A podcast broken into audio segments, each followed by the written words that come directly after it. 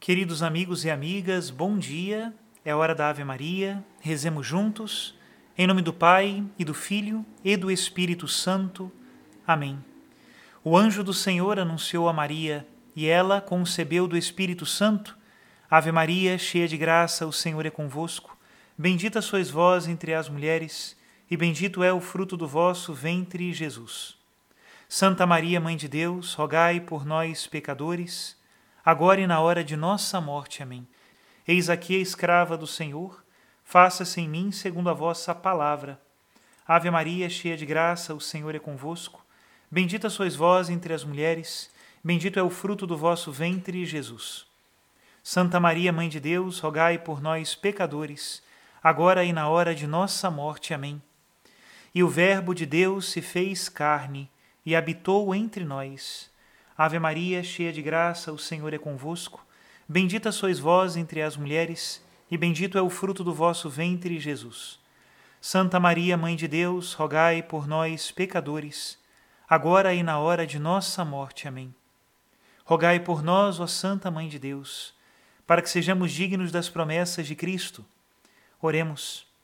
Infundi, Senhor, em nossas almas a vossa graça, nós vos suplicamos para que nós que conhecemos pelo anúncio do anjo a encarnação de Jesus Cristo, vosso Filho e nosso Senhor, cheguemos por sua paixão e morte de cruz à glória da ressurreição da carne. Pelo mesmo Cristo nosso Senhor. Amém. Em nome do Pai e do Filho e do Espírito Santo. Amém. Queridos irmãos e irmãs, hoje é o 15º domingo do tempo comum, neste ano onde nós lemos o Evangelho de São Marcos, e a liturgia da palavra de hoje nos fala várias vezes sobre o envio e o anúncio. Deus é aquele que nos envia, nos chama e nos envia. E a mensagem que ele nos entrega para que nós a preguemos é uma profecia, profecia de um mundo novo. Não exatamente um mundo novo que desça do céu de graça, mas um mundo novo que nasce da nossa aceitação do projeto de Deus na nossa vida pessoal e também de anunciá-lo ao mundo para que seja realidade na vida de outras pessoas. A primeira leitura de hoje é da profecia do profeta Amós. É curioso este profeta. Na época do profeta Amós, o povo de Deus estava dividido em dois reinos: o reino do norte e o reino do sul. Um era o reino de Israel, que tinha sua capital em Samaria, e o outro era o reino de Judá, que tinha sua capital em Jerusalém. Amós é natural do reino de Judá, porém, ele foi pregar a sua profecia no reino de Israel. E chegando em Israel, a sua pregação incomodava muito. Israel vivia em um tempo de prosperidade econômica, e Amós denuncia a injustiça nas relações entre os ricos e os pobres em Israel. Relações que desagradavam profundamente o coração de Deus, e que por isso o reino de Israel seria castigado com o exílio. De fato, Israel, alguns anos depois, a despeito da sua bela prosperidade econômica daqueles tempos do profeta, perdeu várias campanhas militares e foi capturado pela Assíria. E o povo de Israel foi disperso entre várias nações. Mas o centro da primeira leitura de hoje não é exatamente essa profecia de Amós que denuncia as injustiças sociais, o tema de hoje é o tema da vocação do profeta Amós. Ele não é filho de profeta, não é daqueles profetas reais que cumpriam uma função. Muitos profetas da Bíblia eram deste tipo, como por exemplo Isaías. Porém, Amós não. Amós era um agricultor, cultivava sicômoros, mas foi chamado pelo Senhor. Primeiro passo, a vocação. E logo depois de chamado, foi enviado.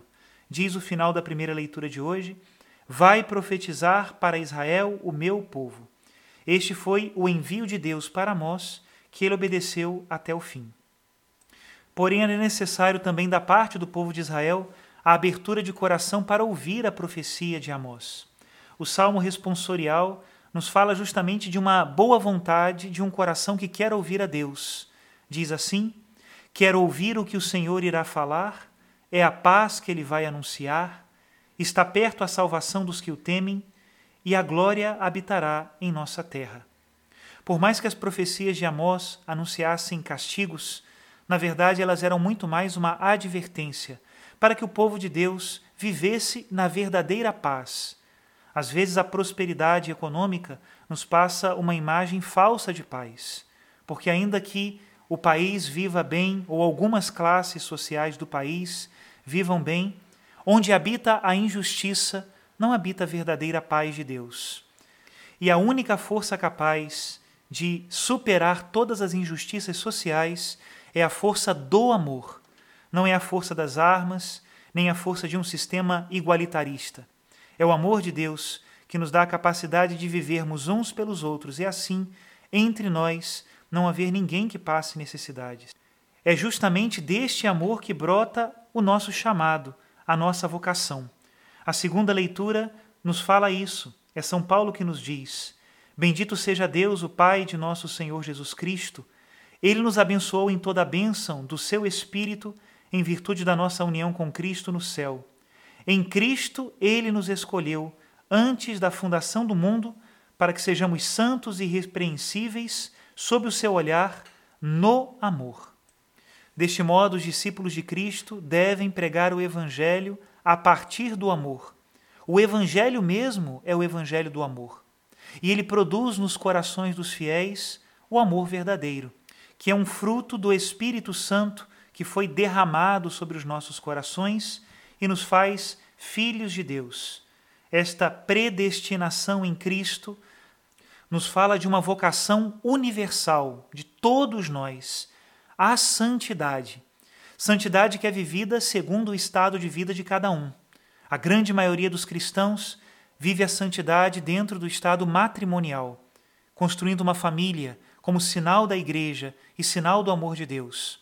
Outros são chamados a uma vida consagrada pelos votos da pobreza, da castidade e da obediência. Outros são chamados para o sacerdócio ministerial, outros são chamados para outros serviços na evangelização em cada um desses chamados esconde-se uma vocação universal à santidade, que não é simplesmente portar uma mensagem, mas é mudar, de fato, o modo de nós vivermos. Leiamos agora o Evangelho deste domingo. Evangelho de Jesus Cristo, segundo Marcos.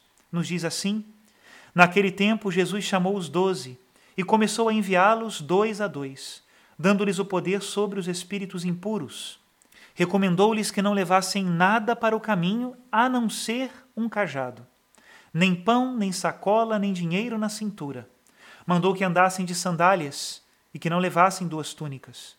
E Jesus disse ainda: Quando entrardes numa casa, ficai ali até vossa partida. Se em algum lugar não vos receberem, nem quiserem vos escutar, quando sairdes, sacudi a poeira dos pés, como testemunho contra eles. Então os doze partiram e pregaram que todos se convertessem. Expulsavam muitos demônios e curavam numerosos doentes, ungindo-os com óleo. Palavra da salvação, glória a vós, Senhor. Quando nós meditamos este envio missionário dos doze primeiros apóstolos, feito por Jesus Cristo, nós vemos que eles não são somente portadores de uma mensagem, profetas de boca, não. Os discípulos são chamados a viver uma vida diferenciada, a vida de Jesus Cristo, caracterizada pela simplicidade, pela confiança em Deus, por uma mensagem que é autenticada também pelo testemunho de vida. Fica então para nós hoje esta pergunta: Como é o evangelho que você prega? É simplesmente uma frase decorada da Bíblia? Ou uma camiseta que você usa? Ou um crucifixo no pescoço? Ou de fato o seu testemunho de vida fala de uma vida diferente de alguém que encontrou a Jesus Cristo e mudou o seu rumo, porque descobriu que os bens dessa terra são só uma promessa dos verdadeiros bens que estão no céu. Se nós vivêssemos de fato assim, sem dúvida nenhuma não haveria injustiças entre nós. E os profetas nos falariam não tanto dos castigos, mas sim das promessas que o céu nos reserva, porque lá é o nosso lugar. Fomos predestinados em Cristo para chegar ao reino dos céus. Porém, é necessário que um coração aberto e agradecido escute esta palavra e a testemunhe com a sua vida. Madre Teresa de Calcutá dizia que muitas vezes nós somos a única Bíblia que o nosso irmão lê. Que nós não fechemos o nosso testemunho aos olhos dos nossos irmãos, mas que depois que eles nos virem e ouvirem, depois que eles perceberem que nós encontramos aquele que é o Senhor da nossa vida, eles também possam dizer: Esta é uma palavra de salvação. Glória a vós, Senhor. Que Deus nos abençoe a todos, nos confirme no seu amor. Em nome do Pai, e do Filho, e do Espírito Santo. Amém.